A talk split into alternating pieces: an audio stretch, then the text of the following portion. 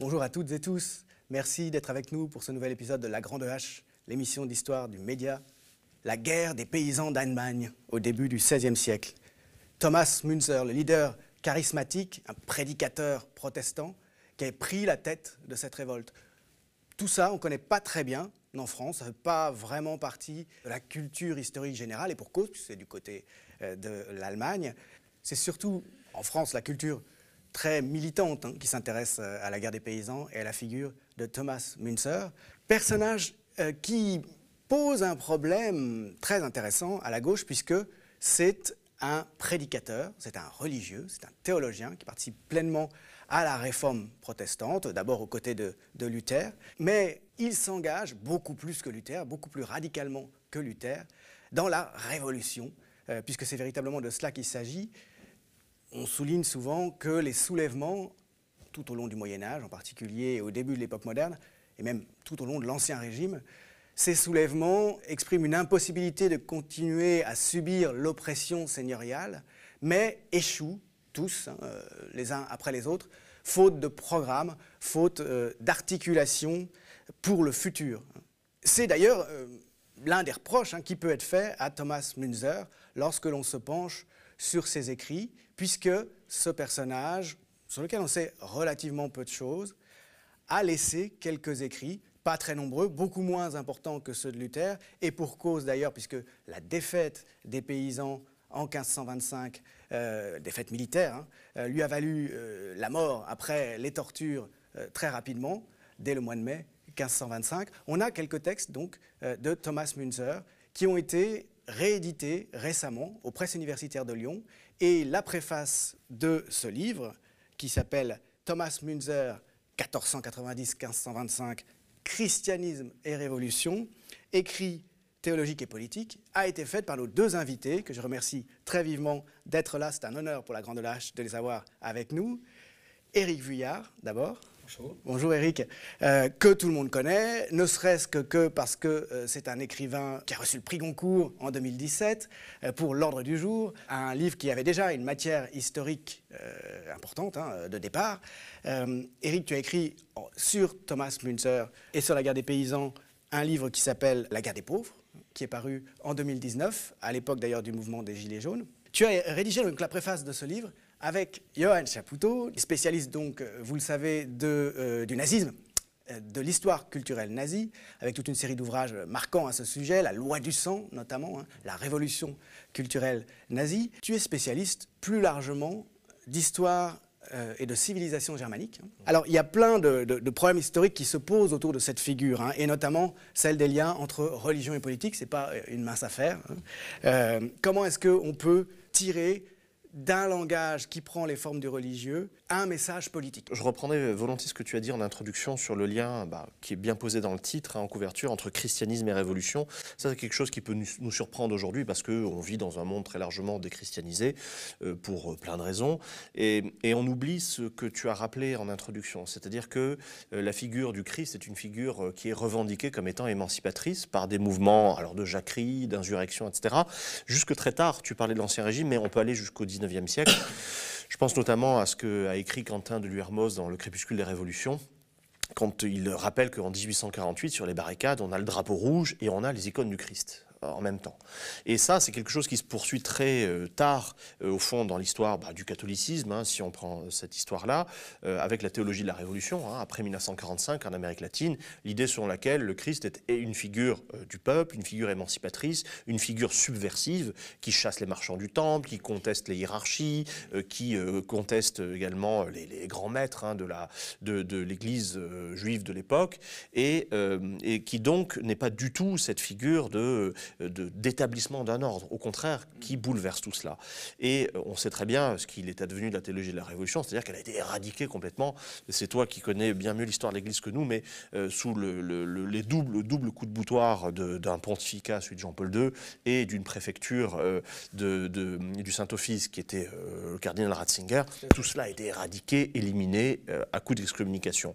Mais c'est une potentialité subversive, critique qui demeure. Et on la voit au XVIe siècle, et on la voit d'abord et avant tout avec la figure de Luther, parce que c'est par euh, lui qu'il faut commencer, pour le cas de l'Allemagne.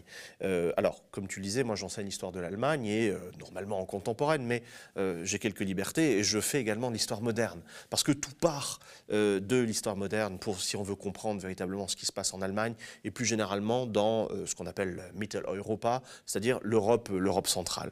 Ça part d'abord avec le grand mouvement réformateur des Hussites un siècle avant Luther, euh, au, début du, XVe siècle, avec ce mouvement puissant qui est un mouvement national, euh, qui subsiste encore aujourd'hui d'ailleurs, hein, le mouvement autour de Jan Hus, ce réformateur qui dit la même chose que Luther. En gros, il dit que l'Église est corrompue, qu'elle est devenue un pouvoir politique euh, d'oppression, et que par ailleurs, il faut revenir à la figure du Christ, à la pureté évangélique de l'Église des, des, premiers temps. ce qui, cum grano salis, peut être résumé par l'idée que, au fond, ces gens-là sont des salafistes c'est-à-dire des gens qui veulent revenir au salaf, aux ancêtres, à l'Église des premiers temps et, à l'Église primitive, donc à la pureté des, origines.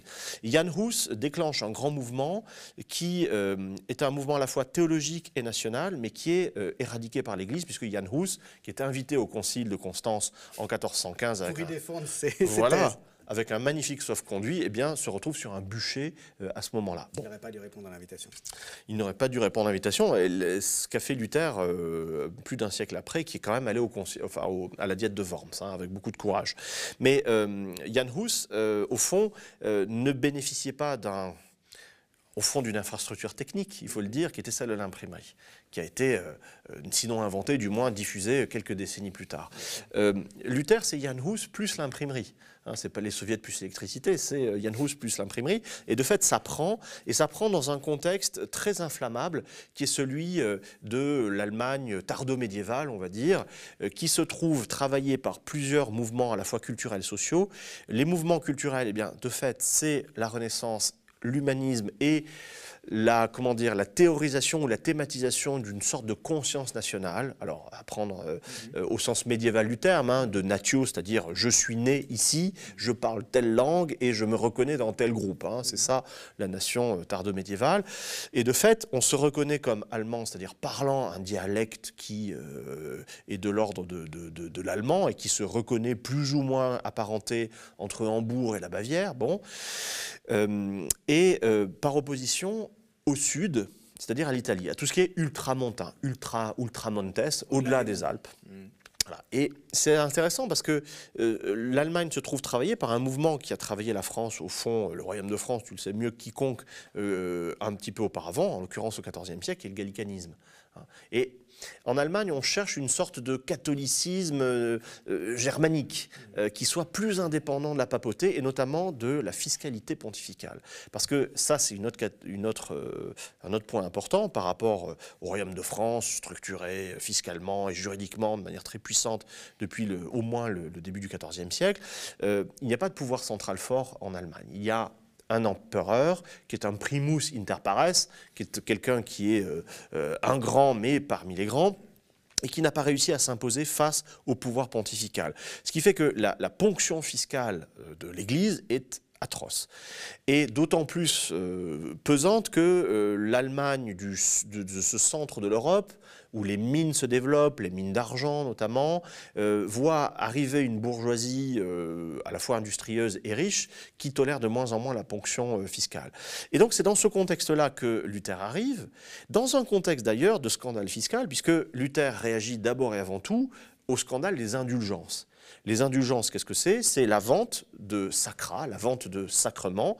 En l'occurrence, tu achètes des euh, années de purgatoire euh, contre monnaie sonnante et trébuchante. Le purgatoire, donc c'est cet endroit après la mort, où l'on subira un certain nombre de tourments à mesure des péchés qu'on a commis de son vivant avant de pouvoir gagner le paradis. Et l'Église vend euh, des abrègements de cette durée, de, la durée de, ce, voilà, c'est ça, post-mortem. Des remises de peine. Le purgatoire, c'est littéralement le lieu où on est euh, purgatus, on est purgé de ses péchés, parce qu'on n'est pas encore assez digne d'accéder au paradis, et on peut y rester euh, quelques millions d'années, hein, selon la théologie de l'époque. C'est eh bien une sorte de préventive. Une sorte de préventive, exactement. C'est de la préventive un peu comme la préventive en France, parce que c'est très spécifique à la France. Et, donc, tu peux acheter des remises de peine contre euh, de l'argent. Alors, pour Luther, c'est un scandale, parce que, un, c'est de la simonie, hein, c'est le péché de simonie, c'est le, le fait de vendre des sacrements ou de vendre du sacré, et des sacras, comme on dit en latin. Et, deuxièmement, ça euh, alimente une église euh, qui est livrée, selon lui, alors on est à l'époque des papes Borgia, hein, qui est livrée, selon lui, au lucre, au stupre, au péché, etc. Pas fidèle au message christique de pauvreté, d'humilité. Luther, c'est un moine augustinien. C'est un moine augustinien, un ordre rigoureux, euh, euh, qui, euh, à la fois rigoureux théologiquement et moralement, et qui n'accepte pas ce qui se passe. Il fait un voyage en Italie au début des années 1510, il est révulsé par ce qu'il y voit, bref. Et il décide de réagir à tout ça, mais de réagir à tout ça dans le cadre de l'Église. Et c'est d'ailleurs ce, ce qu'on ne comprend pas généralement. On parle de l'affichage des 95 thèses en 1517 comme de l'acte de naissance de la réforme. Or, ce n'est pas le cas. Luther, c'est un fonctionnaire de l'Église catholique. Il est prêtre, il est moine et il est maître de conférence en théologie à Wittenberg. C'est un homme de l'appareil. Et euh, il euh, décide de réagir en, bonne procédure scolastique en proposant un débat, une disputatio, comme on dit à l'époque, en affichant des thèses et en appelant d'ailleurs dans le préambule des thèses au débat euh, théologique. Et c'est à la suite de la réception de ces thèses, et en raison également de l'intelligence de Luther, de sa fermeté euh, intellectuelle et morale, et du fait qu'il a raison, au fond, que euh, le rapport se durcit avec la hiérarchie catholique et qu'il est peu à peu poussé vers la sortie. En l'occurrence, il est excommunié au début de l'année 1521. Euh, la sortie, c'est l'hérésie du point de vue de l'Église. Absolument. il est dénoncé comme hérétique, hein, de manière littérale par le pape dans sa bulle d'excommunication. Et c'est le fait que Luther ne veuille pas se rétracter, parce qu'il a raison, selon lui, que, qui mm, mène à la rupture qui a lieu définitivement en 1521, puisqu'en 1521, il est excommunié d'une part, et d'autre part, il est mis au banc de l'Empire par la diète de Worms, euh, par Charles Quint, hein, en avril 1521. Mis au banc, ça veut dire littéralement qu'on euh, on peut l'assassiner on peut le tuer sans être, euh, voilà, impunément, sans, sans être poursuivi. Protégé par aucune loi il est vogelfrei, comme on dit en allemand, c'est-à-dire libre comme l'oiseau, autrement dit, libre d'être tué comme un oiseau par un, par un chasseur. Hein. L'expression est assez euh, vibrante. Mais contrairement à de très nombreux autres contestataires euh, au cours des décennies, des siècles précédents, au sein de l'Église, euh, Luther, certes, est condamné comme hérétique, mais lui, sa réforme, sa critique, elle va avoir une pérennité, et même une pérennité absolument extraordinaire. C'est ça qui est intéressant, c'est qu'il rencontre un contexte social et culturel où son message est audible. Et par ailleurs, son message peut être diffusé par euh, le, comment dire, le, support technique, non seulement de l'imprimerie, mais aussi de la xylographie, euh, euh, de, des colporteurs, des affiches, des tracts, etc.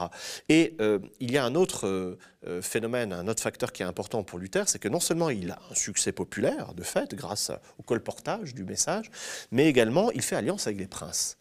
Il a un soutien politique. Il ce qu'aucune hérésie jusque-là, à part Jan Hus, euh, en Bohème, n'avait eu euh, au cours du Moyen Âge. Absolument. Et là, il y a un soutien massif, puisque, euh, et très important, puisqu'il y a quand même deux princes électeurs. Hein. Il y a à l'époque sept princes électeurs qui élisent l'empereur, et parmi eux, il y en a deux qui prennent fait et cause pour Luther. Alors non seulement pour des raisons théologiques et de sincérité, on va dire, religieuse, mais aussi parce que euh, si on conteste le magistère, si on conteste la structure de l'Église, on peut récupérer quand même les prébendes, on peut récupérer les abbayes, on peut récupérer les revenus des, des évêchés, et ça, ça n'a pas échappé au prince. Et donc il est protégé par eux, et il fait euh, une sorte de pacte faustien au fond, hein, qui est effectué entre Luther et les princes. Il fait alliance avec eux, ce qui euh, d'une part, va lui permettre, lui, de survivre, tout simplement, de traduire la Bible, il va être hébergé au château de la Wartburg, à Eisenach, il va pouvoir travailler, il va pouvoir diffuser son message, mais également, ça le, ça le coince ça le, bloque, puisque désormais, il est lié euh, euh, pied et poing, au fond, du point de vue de son corps, si tu veux, à ces princes qui le protègent, hein, littéralement. Et dès lors, il y a une bifurcation qui s'opère, et c'est là que Münzer entre en ligne de compte. Parce que Luther a suscité des, comment dire, des désirs et des espoirs d'émancipation théologique, mais aussi social, euh, de l'ordre, alors le mot n'existait pas dans ce sens-là à l'époque, mais de l'ordre de la révolution, de l'ordre de la subversion, de l'insurrection. Changement de système, quoi. Du changement, voilà, de la subversion de l'ordre, euh, de l'ordre euh, social, puisque certains commencent à dire, bon, le message du Christ, c'est peut-être aussi que l'on peut être heureux ici et maintenant, et non pas attendre la mort et souffrir dans cette vallée de larmes pour être pour voir advenir une justice divine. La justice divine, elle peut euh, advenir euh, à ce moment-là. C'est pour ça qu'on parlait tout à l'heure de théologie de la libération.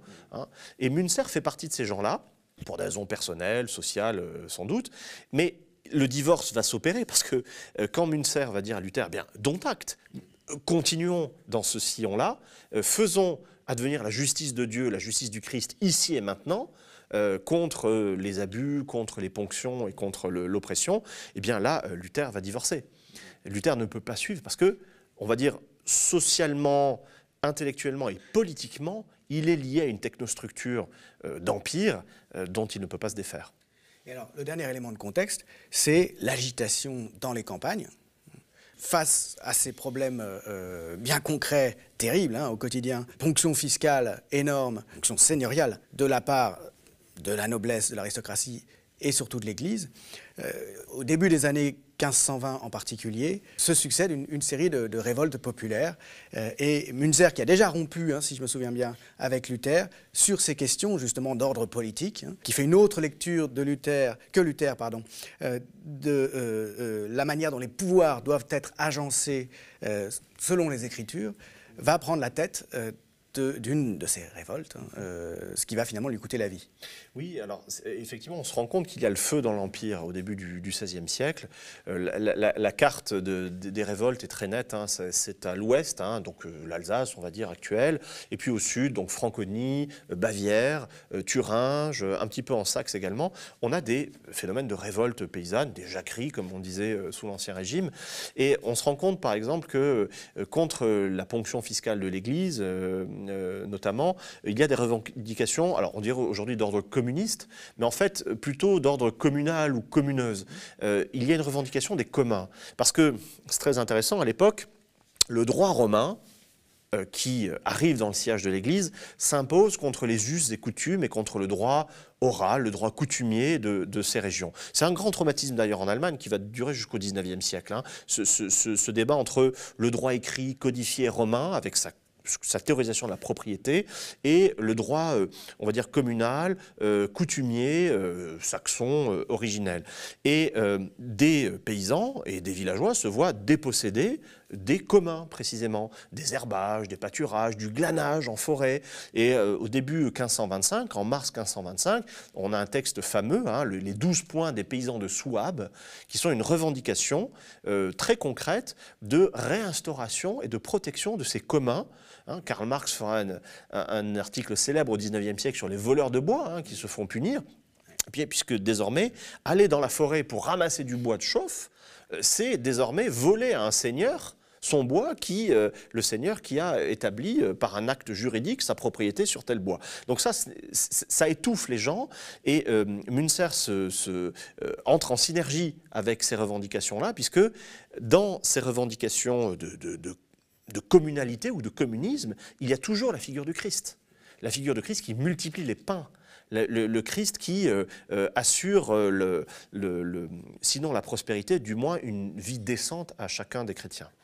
C'est-à-dire que c'est avec un langage religieux, dans des termes qui sont proposés par les textes saints et dans la tradition chrétienne du commentaire biblique aussi, hein, mm. que l'on pense la remise en cause de euh, l'ordre euh, ici-bas et que l'on l'on propose euh, une remise en cause radicale. Et, pour nous, c'est un effort historique intéressant. L'histoire, c'est ça, hein, c'est le dépaysement de manière générale. Mais nous, nous vivons sur, dans le sillage, si tu veux, d'un 19e siècle qui a raidi les choses et qui a mis clairement le Christ du côté des possédants. C'est l'opium du peuple. Et de fait, Marx et Engels avaient bien vu ça. Hein. L'opium, c'est-à-dire cet anti-algique qu'on va te donner, anti-algique de riche qu'on va donner aux pauvres, non pas sous la forme du précieux médicament, mais sous la forme du sermon du prêtre qui te demande de souffrir en silence en attendant la résurrection. C'est la consolation, en fait. Exactement, c'est la consolation de, l'âme souffrance dans la, vallée de la, dans la vallée de larmes. Mais ça, c'est le 19e siècle qui a rédit ce genre de choses, dans le contexte d'ailleurs du développement du capitalisme et du colonialisme, hein, très clairement. Mais euh, auparavant, euh, il y a toute cette tradition-là d'un de, d'un Christ émancipateur qui nous, nous surprend, parce qu'on le voit du côté des puissants, du manche, des possédants, alors qu'il a été aussi du côté des faibles et des petits. Et aussi parce que l'institution ecclésiastique a été la structure portante euh, des pouvoirs euh, oppressifs, hein, aristocratiques ou, royaux. Euh. C'est ça qui est décisif, c'est qu'en en fait Luther, qui apportait un message d'émancipation, se retrouve à devenir lui-même ecclésiarque c'est-à-dire créateur d'église et chef d'église. Et ça, ça on, on bascule du côté de l'institution. Et donc on verrouille tout. L'objet de, ce livre, donc réédité par les presses euh, universitaires de Lyon, c'est euh, de rendre à nouveau disponible une série de textes de Thomas Munzer euh, qui ont été traduits au début des années 80 par Joël Lefebvre, un, historien de la langue germanique et un historien de la civilisation germanique de l'université de Lyon, avec une préface très intéressante tant du point de vue de l'histoire de la langue que du point de vue de la, place de Munzer et de ses textes dans bah, l'histoire de la pensée politique, hein, en, quelque sorte. Euh, ces textes, donc, aujourd'hui, sont à nouveau disponibles. On y voit Munzer euh, aux prises à la fois euh, avec les évangiles et avec les questions politiques de son temps. Quand on est écrivain, quand on a écrit justement un livre sur la guerre des pauvres et sur Munzer, qu'est-ce que ces, ces textes inspirent, ces écrits théologiques et politiques, Éric Vuillard? Bah, euh, plusieurs choses. D'abord, j'avais beaucoup aimé euh, non seulement la traduction, mais les textes de, de, Lefebvre autour de Munzer, qui ont des qualités intellectuelles et puis des qualités littéraires euh, tout à fait réelles. Euh, donc c'était quand, euh, quand Johan m'a proposé d'écrire, euh, c'était aussi évidemment l'une des raisons, c'était de, lui rendre, hommage à cette, traduction, puis de rendre à nouveau disponibles ces textes. Alors, tout d'abord, il y a un aspect que tu as évoqué tout à l'heure, c'est le rapport à l'imprimerie, au livre. Évidemment, on, s'est habitué à l'objet livre, mais c'est un objet qui a une histoire, et cette histoire s'articule pas seulement à des aspects techniques qui sont toujours, et surtout dans nos sociétés, privilégiés, puisqu'on s'imagine que toute révolution aujourd'hui est technologique. Donc évidemment, on se dit, bah, l'imprimerie, c'est une révolution technique.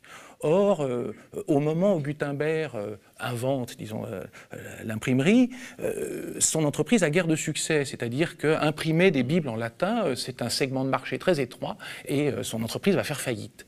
en réalité, c'est la rencontre avec le protestantisme qui va en quelque sorte doter d'une signification réelle l'imprimerie et la doter surtout d'un public, au fond, et inventer euh, ce qu'est l'objet livre aujourd'hui. Euh, euh, c'est-à-dire un objet qui, au fond, peut circuler beaucoup, qui est donc duplicable, comme ça, et qui, au fond, n'est pas. Enfin, était à l'époque malgré tout un objet de luxe, mais devient en fait aussitôt quand même un objet de large diffusion.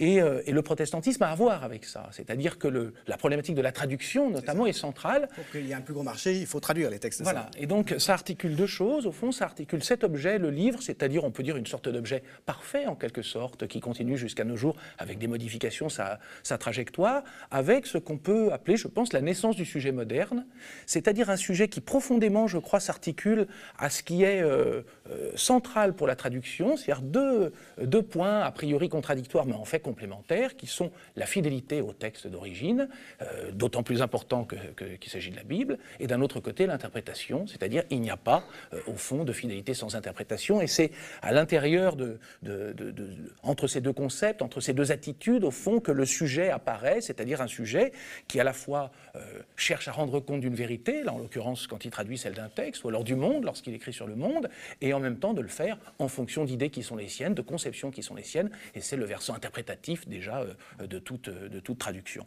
Alors, ça, c'est le, premier point. Évidemment, il est très important, enfin, quand on a euh, connaissance de cette histoire, pour quelqu'un qui écrit, euh, l'apparition du, livre est quelque chose de, central. Et puis, toute cette histoire, enfin, le, le, fait qu'on ait, que cet objet, en quelque sorte, soit l'objet émancipateur par excellence, puisqu'il va traverser comme ça ensuite 500 ans d'histoire et jouer un rôle tout à fait central. C'est pas pour rien qu'on retrouve les livres au tribunal. Par exemple, le procès de Madame Bovary n'est pas seulement un procès procès littéraire, c'est un procès au fond euh, qui a un retentissement social et politique d'une certaine façon. C'est-à-dire, peut-on ou pas écrire sur euh, la réalité de la bourgeoisie ou de la petite petite bourgeoisie normande ou de la petite bourgeoisie en général? Peut-on évoquer la sexualité ou pas Etc. Donc, lorsque le, les magistrats euh, euh, s'échinent avec les avocats autour de ce livre, c'est autour au fond de questions euh, éminemment politiques et c'est le, statut d'émancipation ou pas du livre qui est d'une certaine façon en jeu, quelles que soient les opinions par ailleurs de, l'auteur. Alors ça c'est le, premier point. Le second qui m'a beaucoup intéressé, c'est la, la, langue de Munzer. Je connaissais depuis assez longtemps euh, l'histoire de la guerre des paysans au travers d'un certain nombre de, livres, euh, comme celui d'Engels ou de Bloch. Et puis, euh, un événement a fait que je me suis mis à, lire ses œuvres, donc dans la traduction de Lefebvre, et, et du coup à m'intéresser à, à, Munzer en tant qu'écrivain, d'une certaine manière, pénétrer en tout cas dans son euh, écriture. Et, ce qui m'a tout de suite frappé d'abord, c'est euh, la qualité très particulière de véhémence, de, euh, cette prose imagée, faite pour convaincre, qui je pense est à la fois spécifique à son temps bien sûr, et, à Munzer, elle est signée il y a un individu qui la, qui la signe. C'est un prédicateur. Absolument, mais c'est aussi une, prose qu'on va d'une certaine façon retrouver à certains épisodes de l'histoire, c'est-à-dire aux épisodes où la température politique monte. Quand la température politique monte, quand une société se rapproche de ce qu'on peut appeler la guerre civile, ce qui est le cas avec la guerre des, paysans, qu'elle se fractionne, euh, eh bien, euh, écrire de la poésie ou des pièces de théâtre devient en quelque sorte superflu, une sorte de luxe que les auteurs ne peuvent plus se permettre. Euh, au fond, à ce moment-là, ce qu'on appelle la littérature, qui est une chose sérieuse, se concentre dans le pamphlet, la protestation, la correspondance aussi, c'est-à-dire que l'adresse qui est toujours un peu, euh, euh, comment dire, un peu obscure d'un texte, un peu uni, l'universel, enfin, elle est à la fois universelle et, obscure en quelque sorte. À qui s'adresse-t-on quand on écrit un livre devient tout à coup beaucoup plus, euh, beaucoup plus tangible. Et, et, au fond, quelque chose du, dans le régime de langage apparaît qui, qui moi, à la fois me, me touche et m'intéresse. Alors je vais en citer pour que on en ait un exemple. Donc, dans une des protestations de Munzer, il écrit d'abord à propos des apôtres, lesquels pourtant ont connu d'amères épreuves au-delà de toute mesure. Et l'on voudrait que cela ne nous coûte pas plus cher que d'être fous et ivres. Ah, messire, arrêtez. Envoyez au diable la boîte de phare. Ne vous maquillez pas comme Jézabel qui s'appliquait à faire tuer Naboth. Elle n'a pas encore été complètement dévorée par les chiens. Elle vit encore et elle a la vie dure pour le tourment des serviteurs de Dieu. Donc on voit bien que là, il y a une prose. Euh, Ce n'est pas du tout une, prose qui recourt aux stéréotypes habituels, c'est une prose en train de s'inventer, alors entre plusieurs langues. Euh, tout à l'heure, euh, tu évoquais la langue religieuse, c'est une langue religieuse, les références sont de l'Ancien Testament, mais cette langue religieuse parle déjà d'autre chose, au fond, que, d'elle-même. Ce ne sont pas des problèmes uniquement théologiques qui sont évoqués là, puis il y a une adresse. Ah, Messire, arrêtez. Donc il s'adresse, il y a presque une, forme, non pas de menace, mais enfin c'est au prince hein, qu'il parle. Oui, absolument. Il y a toujours euh, dans les textes de Munzer, sauf la correspondance, cette double adresse euh, à la fois au peuple euh, et puis au, prince. aux aristocrates. Et c'est une langue qui est tendue vers l'action. C'est une langue absolument qui est tendue vers l'action et je crois qu'à l'inverse de ce qu'on pense trop souvent, la, littérature en, réalité a cette vocation. On s'imagine que la littérature est une activité purement solitaire, euh, euh, que c'est comment dire une sorte de, déflagration dans la langue, mais déflagration intime, euh, recluse. Pas du tout. Bien sûr que l'écriture est, solitaire et qu'elle a besoin de, solitude, sans doute de, de paix, de tranquillité. Mais au fond, elle est toujours adressée euh, elle est toujours adressée et il y a une, euh, la reprise comme ça d'une phrase de Pascal par Lacan qui je trouve est, parlante, c'est au fond le style, c'est celui, c'est l'homme auquel on s'adresse. C'est-à-dire que, euh, évidemment, c'est une adresse problématique, fuyante en quelque sorte, mais c'est elle qui détermine, je crois, en dernière instance, ce qu'est une, écriture. C'est cette adresse, peut-être en partie flou, impossible, obscur, mais néanmoins plus ou moins tendu selon le moment de l'histoire, euh, qui détermine ce régime. Et avec Munzer, évidemment, l'adresse devient beaucoup plus ferme, beaucoup plus claire que d'habitude. Et au lieu de, ce que l'on c'est-à-dire à savoir que la littérature, ce serait euh, une activité liée au genre que nous connaissons, euh, théâtre, poésie, roman, la littérature, c'est au fond ce qui a lieu dans l'écriture, réellement, au moment où ça a lieu, selon la définition de Barthes. C'est le fait d'écrire. Et il se trouve qu'à ce moment-là, le fait d'écrire a lieu en théologie. Et que lorsque la température politique monte, le fait d'écrire devient au fond un fait Et je ne pense pas que ça soit, euh, comment dire, une, quelque chose d'exceptionnel ou de marginal. À l'inverse, c'est au cœur même de la liberté d'écrire. C'est au fond au cœur du procès aussi euh, qui est fait euh, à Madame Bovary. Alors, juste pour, pour finir, ça me fait songer au fond à ce que, à ce que dit, en, en relisant hier comme ça des passages de Munzer avant de venir, ça m'a fait songer à ce que Barthes dit dans la leçon, et ça me l'a fait comprendre un peu différemment. Euh, Dans sa leçon donc d'entrée au, au Collège de France, il, il parle de l'écriture fasciste. Ça avait, ça avait fait Oui, beaucoup de voilà. fascisme dans la langue. Voilà, il dit un fascisme langue, dans la voilà, langue. non, pas d'écriture, pardon, de la langue. Et, et il disait, au fond, ce qu'il appelait fasciste, c'était la voie implacable de la structure. Et euh, au fond, cette voie implacable de la structure, effectivement, on, peut l'interpréter de différentes façons. On l'entend euh, toujours, dit euh, Barthes, dans l'écriture. Il n'y a pas d'écriture qui puisse totalement s'en déprendre. Mais la littérature, c'est une tentative d'écrire en quelque sorte hors pouvoir.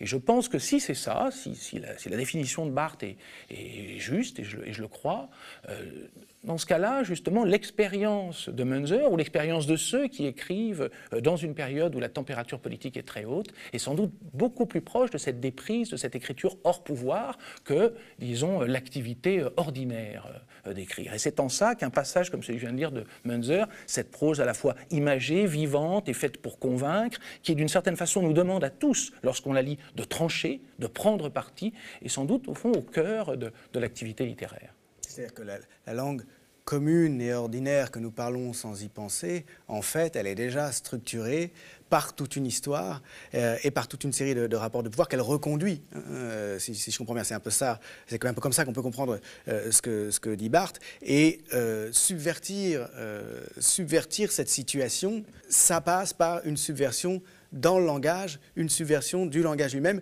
Enfin, ça peut marcher dans les deux sens. hein. C'est-à-dire que quand on est engagé dans une logique de subversion, eh bien, le langage qui vient, la parole qui vient, comme celle qui vient sous la plume de, de Münzer dans l'action, se, trouve, se trouverait euh, finalement pouvoir être considérée comme de la littérature justement parce qu'elle sort euh, de, euh, de ce que Barthes appelle le fascisme structurant euh, l'ordre qui s'impose. Euh, et elle commence à en sortir euh, bien, en sortant des, des voies tracées de la parole, justement, et en parlant autrement, en écrivant autrement. En, en fait, j'y ai songé hier, j'ai repensé à Barthes hier en, li- en relisant des passages des chroniques de Froissart. Donc, et, euh, donc, un dans- chroniqueur du Moyen-Âge, donc du XIVe Voilà, siècle. c'est ça. Alors, en, en relisant Froissart, je me disais au fond, parce que je, je me souvenais que dans Froissart, il y avait le, il, il retraçait notamment euh, l'histoire de John Ball, qui est Un également révolutionnaire du XIVe siècle. prédicateur lui aussi, révolutionnaire, euh, égalitariste, etc. qui a Donc, très mal fini, lui aussi, Voilà, comme, absolument. comme Münzer, euh, Et du coup, exécuté. je, je voulais voir dans quel ton, avec quel ton euh, Froissart en, en parle. Et, et- et alors, ce qui m'a tout de suite euh, frappé et fait réviser l'opinion que j'avais de Froissart, c'est euh, qu'il y a justement dans sa prose, à lui, euh, des- une sorte de, de- comment dire, de, disjonction, de rupture, de disruption, on pourrait dire, mais au sens euh, fort et vrai du terme. Euh, quand Froissart évoque donc la, la- la jacquerie de John Ball, il dit ces méchants gens. Eh bien ça, c'est justement la structure qui parle. C'est la langue euh, avec ses stéréotypes. Cette expression de méchants gens, on la trouve dans toutes les chroniques de l'époque. Froissart est très conservateur, je le dis en, Oui, en passant, hein, il est très favorable à la royauté anglaise. Alors oui, oui. Alors, Il n'aime pas les je- paysans, a priori. Oui, oui, c'est ce que je m'étais dit aussi, et c'est ce qu'on on dit, et c'est ce qui est peut-être vrai, mais di- difficile à savoir au fond, puisque ce que nous avons comme témoignage sur Froissart, c'est Froissart lui-même qui nous l'apporte dans ses chroniques. Or, il est prébandé. Il est payé par les princes, il vit dans Pas leur cour. déplaire à, à ceux Voilà. qui lui donnent à manger. Or, ce C'est qui un m'a problème qui frappé, pas qui date pas d'aujourd'hui. c'est ça. Et donc, en, en relisant, du coup, euh, euh, c'est un problème justement que l'imprimerie va en quelque sorte résoudre en partie, puisque précisément à ce moment-là, on ne dépend plus des princes en tant qu'écrivain, on dépend euh, de- des lecteurs qui sont innombrables a, a priori. Donc, euh, qu'on ait 1000 ou 100 000 lecteurs, au fond, euh, le, le pouvoir est divisé en quelque sorte. Et c'est ça la, la puissance de l'imprimerie et qui fait du livre un objet émancipateur en, en partie. Mais euh, en relisant Froissart, donc je tombais comme ça sur ces méchants de gens et tout un tas d'expressions stéréotypées qui sont, on peut dire, la, la structure qui parle, l'ordre qui s'exprime. Contre les révoltés. quoi. Voilà. Et puis après, euh, au moment où il cite John Ball, il le cite en fait en inventant, en réécrivant lui-même son discours, il écrit Bonnes gens. Les choses ne peuvent pas bien aller en Angleterre, et elles n'iront pas bien, jusqu'à ce que tous les biens soient communs, qu'il n'y ait plus de paysans et de nobles, et que nous soyons tous semblables. Que font-ils, ceux que nous appelons seigneurs, pour nous être supérieurs, etc., etc., pendant une page et demie?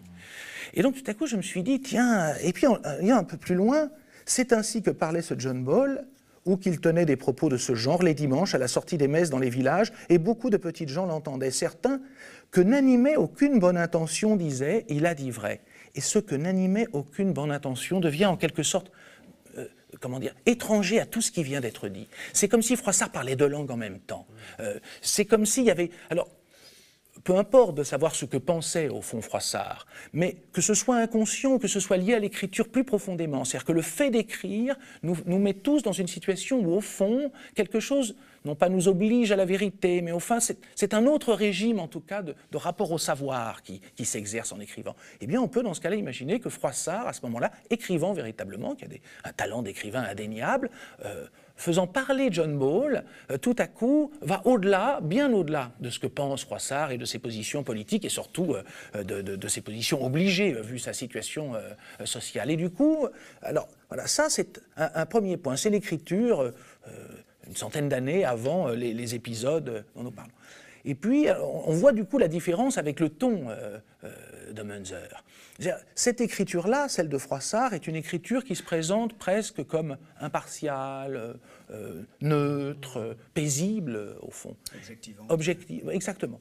Euh, alors que tout à coup, le, passage que je disais tout à l'heure de, Munzer est au contraire une, écriture qui nous arraisonne, qui nous, force à choisir, en quelque sorte, qui est donc tout à fait différente dans son régime. Et il y a une chose, moi, qui m'a beaucoup frappé et beaucoup intéressé en, lisant Munzer, c'est l'ironie la façon dont Munzer manie l'ironie.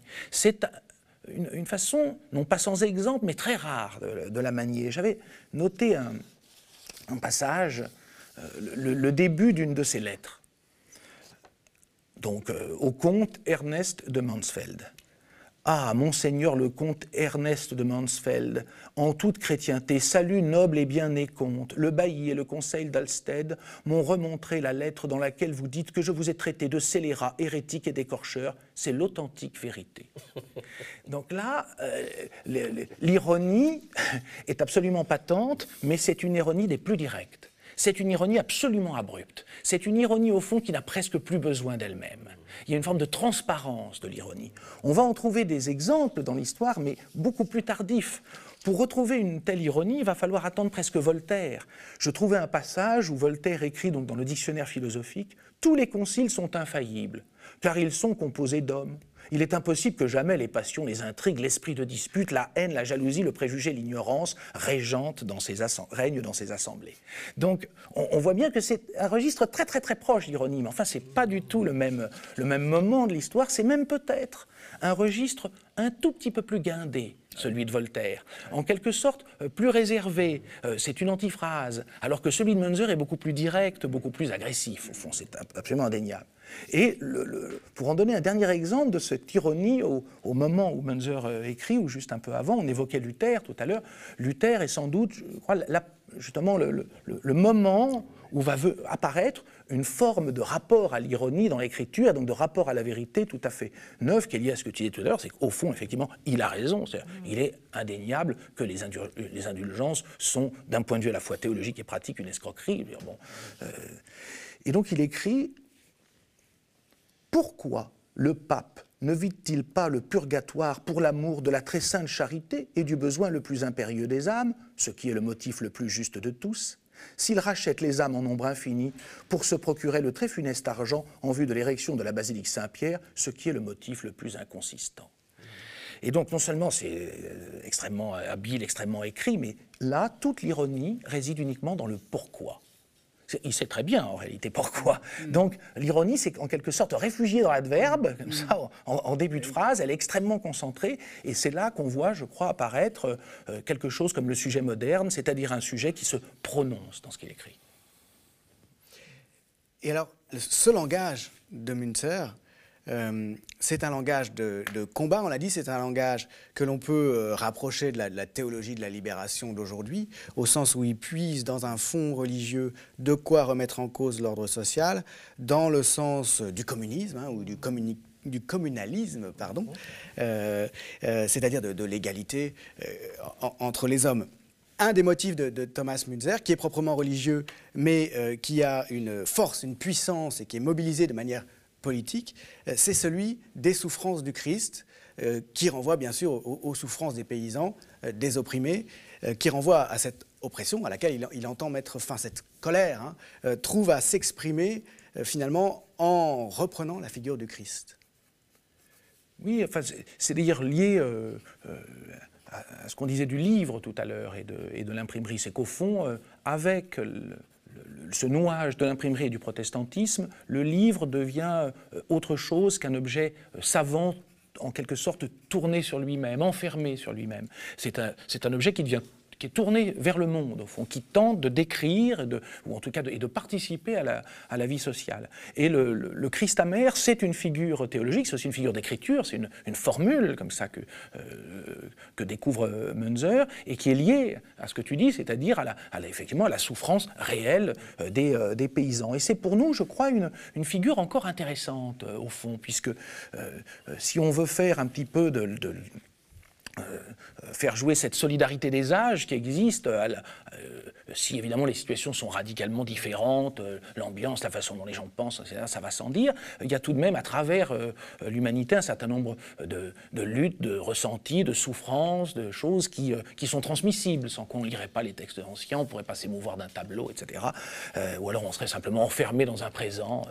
Et donc le, le, Christ amer nous dit, je crois, quelque chose qui est, au fond, Aujourd'hui, euh, on trouve depuis assez longtemps une sorte de, d'attitude contemporaine qui est une sorte de stoïcisme contemporain, où il faudrait euh, éprouver ni amertume ni ressentiment. Alors ça vient d'une sorte de Nietzsche de bazar, etc. Euh, euh, bon, mais, mais pas seulement. On le retrouve d'ailleurs aujourd'hui sous la forme de la résilience. Il faudrait absolument, dès qu'on a éprouvé un traumatisme, l'effacer ou en quelque sorte en faire une, une force, etc. Et se tenir loin des passions tristes. Voilà, absolument. C'est un spinozisme de supermarché tiré en fait non pas de Spinoza mais de, de Deleuze et en fait de, de de Deleuze, mais qui est repris à qui mieux mieux par le discours néolibéral. Exactement. Et donc toute cette, figure est une figure au fond très curieuse qui n'est jamais remise en cause.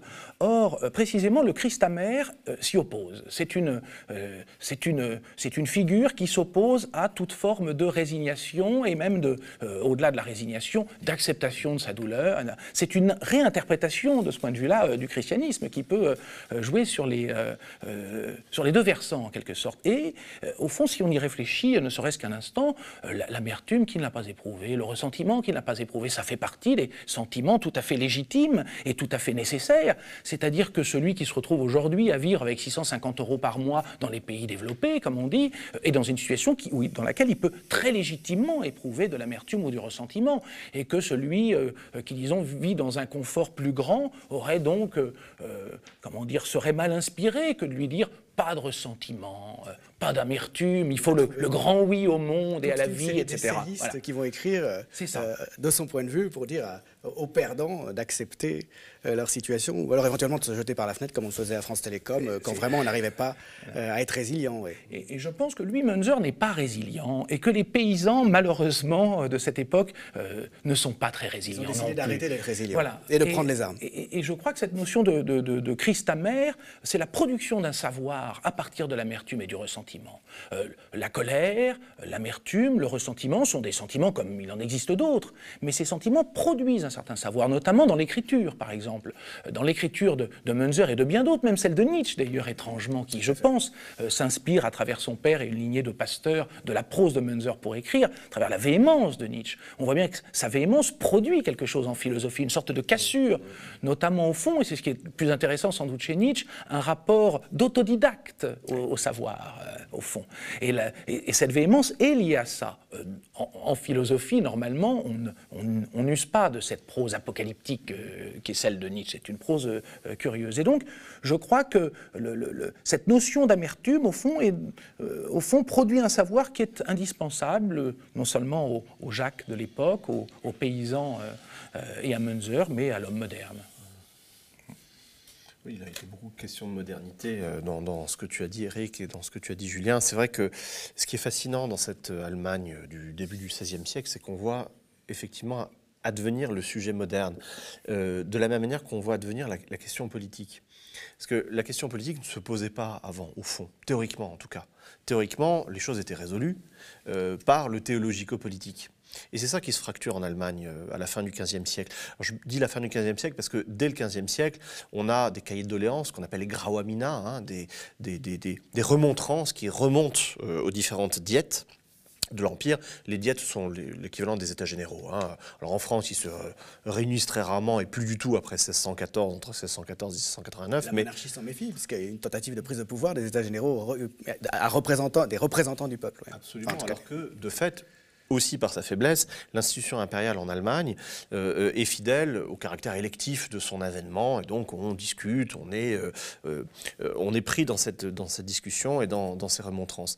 Et la question politique, elle se pose parce que le, le consensus théologico-politique, qui était en béton armé au fond théoriquement, hein, depuis en gros, tu sais ça mieux que nous, depuis, la, le, depuis Innocent III, au, fond, eh bien, se, se, se fracture. Et on voit, euh, et ça se fracture du, fait des théologiens au fond. Parce que qu'est-ce que font les théologiens? Ils lisent et ils commentent les textes. Alors déjà, ils lisent, ce qui est rare, hein, puisque dans l'orbite catholique et dans l'orbe catholique, euh, ne lisent que les clercs. Bon. Ils lisent il commente. Et c'est le métier de Luther. Luther est un théologien spécialiste de Saint Paul. Il a fait sa thèse sur Saint Paul. Et euh, c'est quelqu'un donc qui lit et qui commente, qui pratique ce qu'on appelle l'exégèse. Alors notons d'ailleurs que l'exégèse, le fait de lire soi-même et de commenter un texte, a toujours posé problème. Et notamment à l'Église catholique, qui euh, ça s'est résolu de manière violente au début du XXe siècle, avec la querelle moderniste, où on a excommunié des exégètes parce qu'ils commençaient à penser et ils commençaient à lire historiquement les textes euh, supposément révélés et supposément sacrés. Mais donc Luther fait ça. Il exerce sa raison. Et euh, Eric, tu parlais tout à l'heure de, l'ironie de, Luther, euh, comme de celle de Münzer. Ce qui est très intéressant, c'est que cette ironie, elle est toujours liée au raisonnement par l'absurde. Quand il dit Ah, bah, le pape est charitable, ah, bah, que ne libère-t-il euh, dès lors toutes les âmes du purgatoire plutôt que de, pensionner de l'argent pour, pour le faire? Pourquoi? Sachant pourquoi, que pourquoi la réponse, on la connaît, c'est pour euh, son confort ici-bas. C'est ça. Et donc, son confort matériel. L'ironie euh, liée donc, à la lecture, au développement de l'esprit critique, c'est du raisonnement par l'absurde. Et qui dit raisonnement par l'absurde dit tout simplement raisonnement. Et l'émergence du sujet moderne, c'est ça. C'est quelqu'un qui raisonne. C'est quelqu'un qui commence à peser les arguments, qui commence à euh, réfléchir à la concaténation des arguments, à dire Ah, mais oui, mais là, il y a une induction qui est fausse. Là, il y a une déduction illogique. Là, il y a une prémisse qui ne va pas du tout. Là, il y a une conclusion qui est complètement pourrie. Et euh, c'est ça que l'Église a voulu euh, abattre euh, en, faisant, en faisant taire Luther. Et c'est ça que reprend Münzer de manière beaucoup plus forte, en poussant la question politique, au fond, qui est non pas suscitée, mais en tout cas qui est nouée par Luther, en disant bah, la question politique, poussons-la jusqu'au bout, jusqu'à l'organisation des pouvoirs. Sauf que, eh bien là, on revient à la structure. Luther est rattrapé par la structure. Et euh, c'est intéressant ce qu'on disait sur la langue tout à l'heure, parce que euh, le, quand, tu citais Barthes tout à l'heure sur le, fascisme de la langue, il se trouve que la langue, elle n'est pas trop fasciste à l'époque, au fond, parce qu'elle n'est pas structurée. Qui va structurer la langue? En Allemagne, c'est Luther. En traduisant la Bible, pour que la Bible soit euh, lisible par tout le monde, de Hambourg jusqu'à Nuremberg, eh bien, il a fallu inventer un vocabulaire commun, il a fallu inventer une grammaire aussi. Et là, c'est le théologien Luther, qui euh, maîtrise très bien le grec et surtout le latin, qui écrit en latin, qui va doter euh, l'allemand d'une, grammaire. Pourquoi il y a des déclinaisons en allemand? Bah, Parce que, précisément, on a emprunté ça aux langues anciennes, au latin et au grec.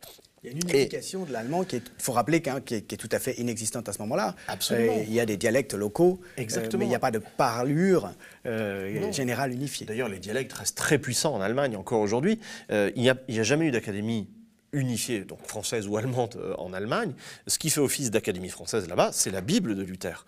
Et euh, ce qui est très intéressant, c'est que Luther, qui était, euh, comment dire, l'émergence du, sujet libre, devient à la fois l'ecclésiarque, c'est-à-dire le chef d'église, l'homme qui institutionnalise une église, et par ailleurs un hiérarque, et l'homme qui par ailleurs institutionnalise la langue, et qui au fond essaie, alors que c'est sa tendance propre d'être un homme d'image, un, homme d'éruption, un homme d'ironie, un homme d'humour, euh, qui au fond se, se, confine et va se confier aussi dans un catéchisme à la fois de la langue et, euh, et, de la théologie. Et contre ça, ben, Münzer a été vent debout.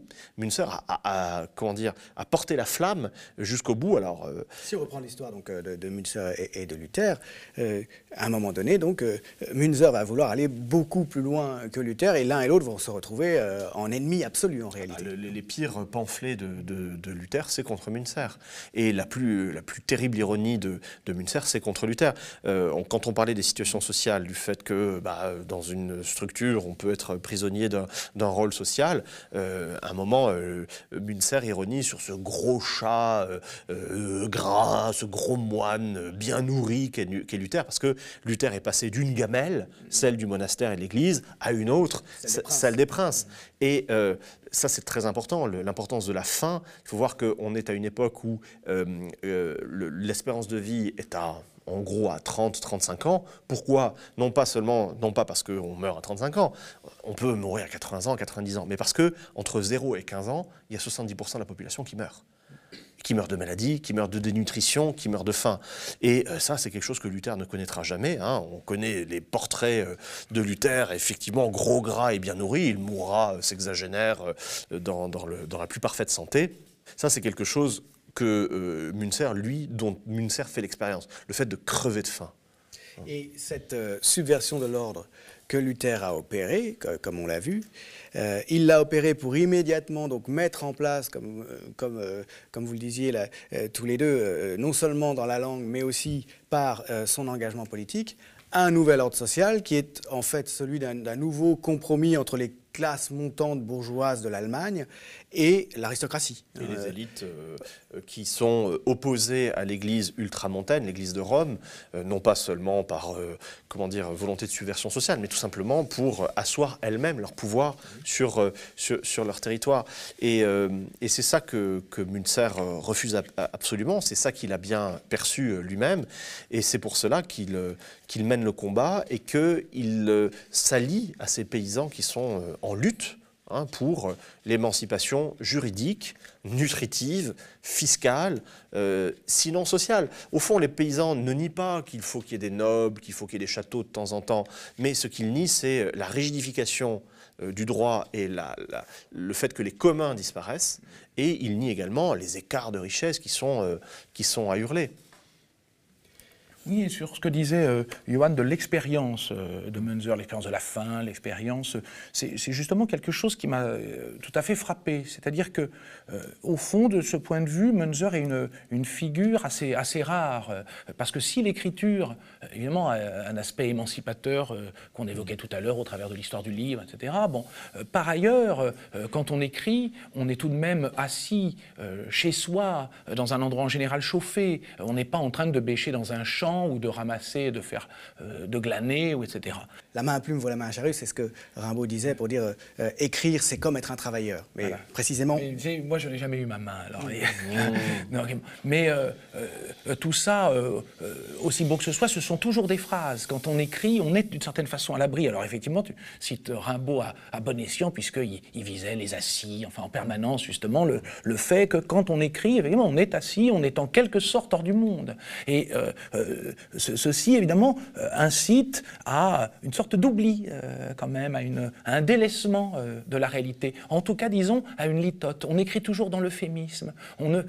les misérables, par exemple, sont malgré tout en deçà de la douleur réelle. Et d'ailleurs, ce serait presque peut-être insoutenable ou impossible, en tout cas, de, lire un livre qui ne le serait pas. Donc, ça, c'est un, problème. Il y a là une disjonction, en fait, centrale dans l'écriture qui vient tempérer ce que j'ai tout à l'heure de l'aspect émancipateur du livre. Mais Munzer, justement, est un cas tout à fait à part. C'est-à-dire, d'abord, il est le, un cas, alors là, euh, fréquent, d'intellectuels qui se rallient, on peut dire, à la cause du peuple, pour employer une expression un peu anachronique, euh, comme euh, Victor Hugo à un certain moment, Zola à certains égards, et, beaucoup d'autres. On, pourra en trouver notamment après la Révolution française, c'est-à-dire au moment où l'écriture se libère véritablement des, pouvoirs, on va en trouver comme ça toute l'histoire de la littérature à avoir avec ça, Tolstoï, etc.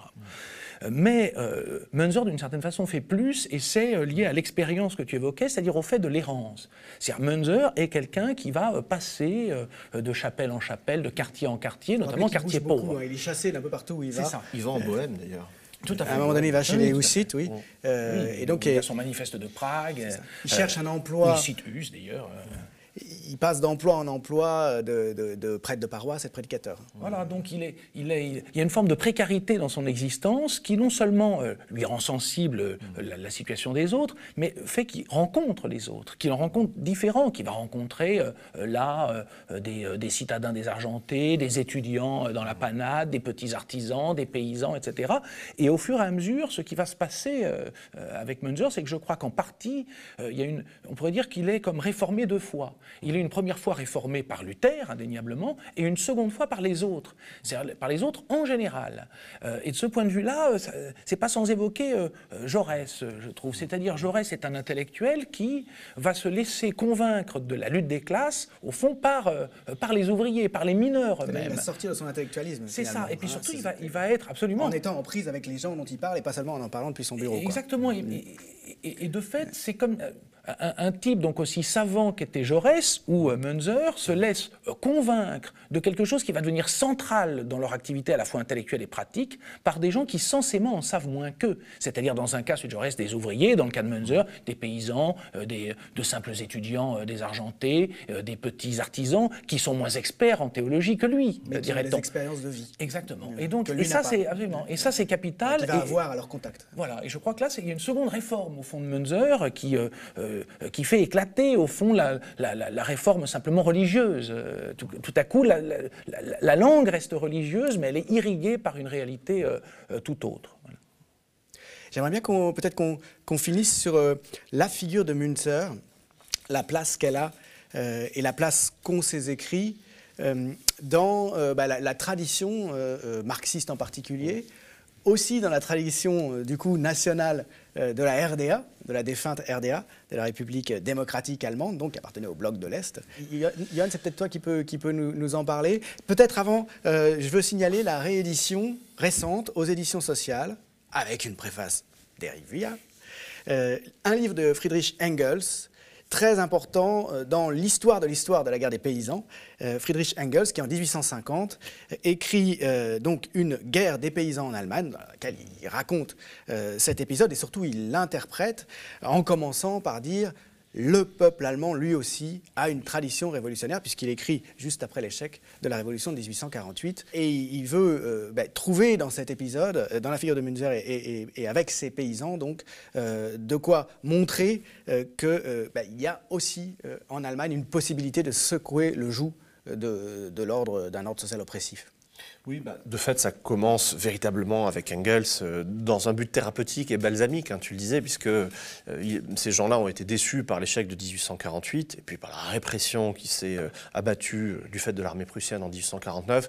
Ensuite, la décennie de plomb des années 1850, hein, qui a été vraiment un, un tue-l'amour intellectuel, social, terrible dans, dans, les Allemagnes, voilà, de normalisation. et là, Engels veut se rassurer en disant que il y a quand même quelque chose de révolutionnaire en Allemagne. Et donc il exalte cette figure de, Thomas Münzer, de manière assez euh, nette d'ailleurs. Il, crée un, un schéma d'interprétation.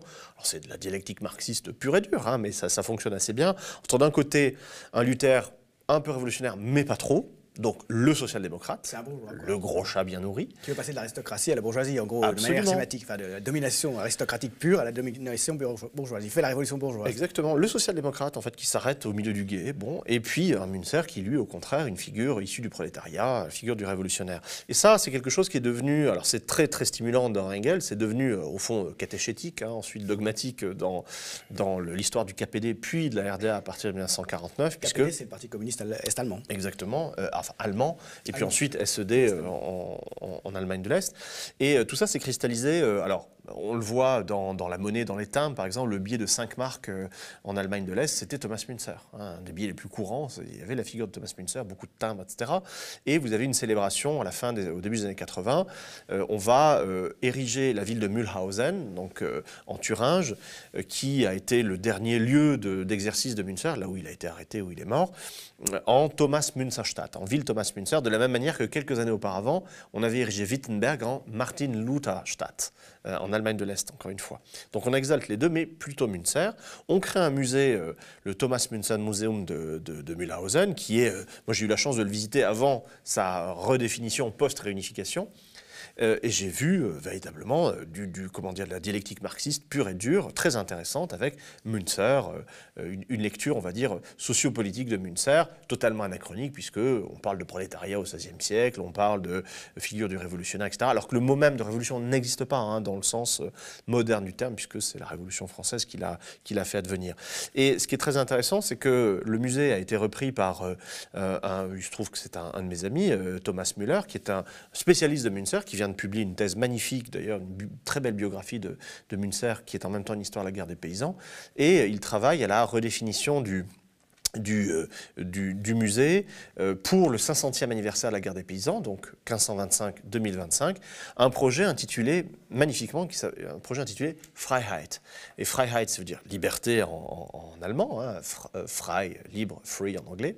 Freiheit, mais Freiheit avec un Y avec cette graphie, évidemment, du, du XVIe siècle. Voilà, exactement, du, du haut allemand, cette, cette, graphie ancienne qui montre qu'on va vraiment célébrer tout cela. Alors, ce sera intéressant de voir ce que ça va donner parce que, surtout en Allemagne, hein, les célébrations historiques sont euh, euh, toujours très connotées euh, politiquement. Qu'est-ce que ça va être en 1525 que cette célébration de la Freiheit, de la révolution sociale du, XVIe siècle? Gageons que, sous un chancelier social-démocrate, tous les espoirs sont permis. Oui, juste une chose sur, euh, sur le livre d'Engels. Ce qu'il y a, d'intéressant, au fond, c'est que tout d'abord, il arrive après le, livre sur la situation de la classe laborieuse en Angleterre, qui est on l'oublie euh, souvent, un des premiers livres d'enquête. Alors évidemment, il ne se présente pas du tout comme euh, euh, un livre de Malinowski, livre de Malinowski sur les argonautes du Pacifique occidental. Mais d'ailleurs, ce n'est pas la même situation. Mais ce n'est pas une enquête avec, disons, le, degré d'exigence qui sera celui de l'anthropologie plus tard. Mais enfin, c'est une enquête tout de même. Et ça vient très longtemps avant, même la naissance de l'anthropologie, avant Fraser, avant Durkheim, avant Mauss, etc. Donc c'est un livre c'est un livre important et c'est une nouvelle attitude, nouvelle attitude intellectuelle et nouvelle attitude dans l'écriture. Même si ça part du journalisme, finalement. C'est un journalisme, euh, un journalisme un peu d'un genre nouveau, quand même. Oui, oui, euh, oui mais d'ailleurs, les liens entre journalisme et littérature tout au long du 19e siècle sont tout à fait, enfin, et après, sont tout à fait productifs. C'est social en même temps. C'est ça, c'est ça. Et, et, puis de l'engagement politique, naturellement. Je pense que d'une certaine façon, ça préfigure Zola, qui est, d'une certaine façon, le père des sciences sociales. C'est-à-dire, les enquêtes de Zola, on, raille souvent le fait qu'il est allé qu'une semaine en Zin, etc. Enfin, c'est mieux que de ne pas y aller du tout. Euh, or, euh, le cas de Fraser, c'est de ne pas y aller du tout. Le cas de Durkheim, c'est de ne pas y aller du tout. Le cas de Mauss, c'est de ne pas y aller du tout. Donc, de, ce point de vue-là, on peut dire, voilà, il, préfigure cette, nouvelle forme d'attitude qui est euh, une enquête, d'aller sur le terrain, d'étudier, d'interroger les gens. il va dans les cafés, il rentre, il rentre chez les, les, mineurs et les ouvriers, il les interroge. Et ce qu'il y a de très curieux, enfin, qui devrait interroger, c'est que entre ce livre-là et le livre qu'il écrit sur la guerre des paysans, c'est une, il y a une différence, un contraste absolu de méthode. Euh, au contraire, ce qu'on reproche, à mon avis, à tort au livre sur la guerre des paysans, c'est qu'il le dit lui-même d'ailleurs dès sa préface, au fond, il ne s'appuyait presque que sur un livre, celui de Zimmermann, qui était parfaitement documenté. Seulement, ce qu'il fait, c'est que de ces, documents, ces informations, ces renseignements recueillis par Zimmermann dans les archives, il va les informer, comme tu dis, du, marxisme euh, naissant. Et donc, il va, euh, en quelque sorte, structurer d'abord, il va laïciser Zimmermann, qui lui est croyant, euh, voilà. Une démarche qui ressemble à celle du socialisme utopique, ou, euh, parce qu'il est très empathique avec les paysans Oui, absolument, oui, absolument, mais euh, avec un, aspect religieux. Et, non seulement il le laïcise, mais il ne fait pas que ça, il lui intègre véritablement une, une pensée nouvelle. C'est donc, on peut dire qu'il fait naître quelque chose qui est de l'histoire pensée, en quelque sorte. Et le fait que ça soit tellement en contraste avec son enquête devrait nous, nous faire réfléchir, d'autant plus que c'est une attitude, au fond, qui n'est pas seulement une attitude intellectuelle, c'est une attitude littéraire qu'on trouve euh, assez souvent. On trouve ça bon, chez Stendhal, par exemple, qui prend un livre rampe et qui le suit et qui, qui lui insuffle quelque chose qui est la subjectivité stendhalienne et qui fait que la vie de Rossini ou tel ou tel musicien n'est pas du tout le livre rampe, mais tout autre chose, au fond, avec une perception, une sensibilité neuve, même si les faits, euh, tels que les rapporte à ce moment-là Stendhal, sont empruntés à un seul, un seul livre. Donc voilà, il y avait cette, cette lecture, il fait une lecture au sens fort d'interprétation, il donne un nouveau sens à un matériau qui n'a pas réuni lui-même par ses propres observations. Tout à fait. Euh, mais qui, qui, à partir duquel il réussit à penser complètement autrement. C'est ça, c'est ce que fait Engels. Et je crois que là aussi, alors, tout à fait différente de Munzer, mais là aussi, il y a une, une, écriture. Tu citais ce début, donc, sur le fait que les Allemands ont aussi leur, leur révolution. Euh, il y a tout à coup un ton nouveau, au fond, euh, pour ce qu'on appelle aujourd'hui l'essai. C'est-à-dire justement un ton qui ne se dissimule pas, un ton qui comment dire, un ton d'une clarté nouvelle, en quelque sorte, qui a un rapport d'abord immédiat avec le présent et l'extériorité, quelque chose qui est extérieur au problème du livre, c'est-à-dire avec le monde, au fond, et qui euh, s'expose comme tel. C'est une écriture qui s'expose, au fond, qui, qui, court le risque. Euh, euh, et ça, c'est tout à fait, à mon avis, aussi intéressant. Et alors, pour justement lier un petit peu ce que nous disions avec le, présent, au fond, et puis élargir de Munzer à la, à la, révolte, au fond, à laquelle il participe. Ce qu'il y a de, tout à fait frappant, je crois, pour nous aujourd'hui, ce qui crée encore une sorte de solidarité aussi entre ce mouvement de la guerre des paysans, euh, euh, qu'on appelle aussi le soulèvement de l'homme ordinaire, qui est d'une certaine manière une, expression que j'aime mieux, qui me paraît plus adéquat par rapport euh, au phénomène, à ce qui s'est véritablement produit, c'est que justement, c'est un mouvement hétérogène. Et nous, dans le monde où nous vivons, nous avons affaire aujourd'hui, une fois que le, le communisme réel s'étant effondré, que le prolétariat s'est dissous, on a affaire, ou en tout cas on s'aperçoit soit qu'on a affaire à des mouvements hétérogènes. Euh, quand on voit les Gilets jaunes, c'est un mouvement où on trouve des gens euh, euh, d'appartenance professionnelle différentes, qui appartiennent à ce qu'on appelait des classes sociales avant assez différentes, au fond. Et ça, c'est pas sans lien, au fond, avec ce qui s'est passé au moment de la guerre des, des paysans du soulèvement de l'homme ordinaire, où on trouve des petits artisans, des paysans, donc des gens des ruraux et des gens des villes, des étudiants pauvres, donc des intellectuels, et puis des ouvriers aussi des mines, etc. Donc, euh, du coup, comment dire, ça fabrique euh, fatalement une sorte de, rapport au débat, à la, à la, différence, qui est autre chose qu'un monde dans lequel on a un prolétariat qui se soulève avec une doctrine, déjà un corps de doctrine. Et puis du coup, l'autre point qui est lié au corps de doctrine, c'est que qu'est-ce qui se passe dans ces cas-là? C'est, je crois, ce que tu soulignais en premier, c'est on se tourne vers les principes, ceux du ceux qui sont disponibles, c'est-à-dire en l'occurrence euh, pour la, guerre des paysans ceux du christianisme, et puis on confronte au fond les autorités chargées de les faire appliquer avec ces principes, et on se rend compte que ces principes sont trahis.